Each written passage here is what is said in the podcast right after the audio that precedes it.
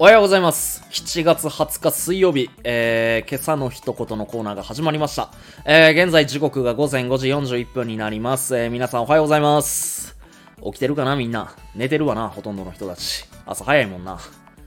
うん、ほとんどの人が多分ギリギリまで寝て、あの、朝食食わずに多分仕事行っちゃうパターンがほとんどやと思う。俺もサラリーマン時代そうやったし、まあ全然それでいいと思うよ、ほんま。俺はちなみにもう朝からランニング済ましてきて、今この放送をしている最中でございます。ではでは行きましょう。ってことで、えー今朝の一言、今日は、優しさってなんだろう？です。はい、優しさってなんだろう？をテーマに話していこうと思います。まあなんかいつもみたいに4文字熟語言ったり、英語で一言言ったり、今朝の一言っていうコーナーよりかは、ちょっと優しさについて考えてみましょうっていう今日の放送です。あの、や病んでるわけちゃうよ。全然病んでないよ。いくね。まあちょっと俺の中である出来事があったから、あのー、まあその出来事があって、優しさって何やろって考えさせられる場面があったから、ちょっとこれを皆さんにシェアしたいなと思って、えー今日の方、今日この放送に臨んでますと。じゃあその出来事何かっていうと、あのまさに早朝のランニング中にあった出来事なんやけど、道で、あの、この時期もセミ鳴きまくってるやんか。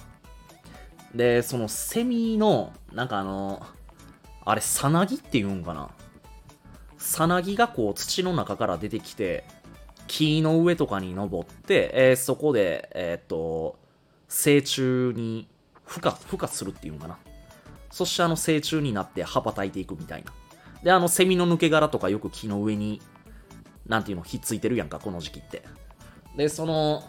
木の上に登る前の、そのセミの歩いてるさなぎが、あの、鳥につつかれとったんよね。道端で。うん。で、俺めっちゃかわいそうやなと思って、その鳥のところ駆け寄っていったら、まあ、案の定鳥は逃げていって、もうつつかれまくったそのセミのさなぎが、もうめちゃくちゃ弱ってたんよ。ただ、まだかろうじて足とか動いてたから、あ、まだ生きててよかったと思って。で、それを見た俺は、あのーもう多分こいつ、命残り少ないなと思ったから、せめて最後、もうおそらく成虫になることは不可能であったとしても、木の上にどうせ登るから、木の上からの景色ぐらい見せてあげたいなと思って、捕まえて木の上に俺乗せてあげたんよ。ほんで引き続きランニングをスタートさせて、で、折り返し地点まで走って、折り返してきて、またその、俺がセミの、えー、さなぎかな。あのー木の上に乗せたところまで戻ってきた時には、もうやっぱりもう死んでたんかな。あの、アリの大群が寄ってかかってたんよ。うん。で、俺その時に思ったんが、こいつ、木の上からの景色を見たかったんかなって思ったんよ。まあ何が言いたいかっていうと、一番の理想は成虫になって、たった1週間しかない命を空飛んで全うしたかったと思うんやけど、でも鳥につつかれた時点でもう自分自身もう残り命は少ないと。で、成虫にもなれないって多分自覚はあったと思う。きっと。セミにも。あの、セミのさなぎにもな。だけど、その時点でもうそいつの目標設定が仮に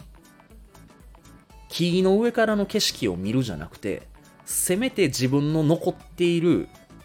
力を振り絞って木に登ることに挑戦したいっていう気持ちがあったんやとしたら、俺がやってあげたことって絶対優しさじゃないよなと思ったん。うん。なんかセミの話を例えに何の話してんねんって思われるかもしれへんけど、俺すごい考えさせられて、俺のやったことって多分優しさじゃないよなと思って。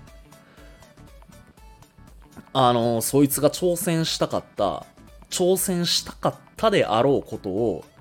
邪魔してしまったなと思ったんよ。わからへんよ。死んでいったあいつが、もしかしたら、最後木の上からの景色を見せてくれてありがとうって思ってくれて最後死んでいったかもしれへんし、もしかしたら俺が木の上に乗せてあげる前に、いやちょっと待ってくれ、お前何してくれてんねんって、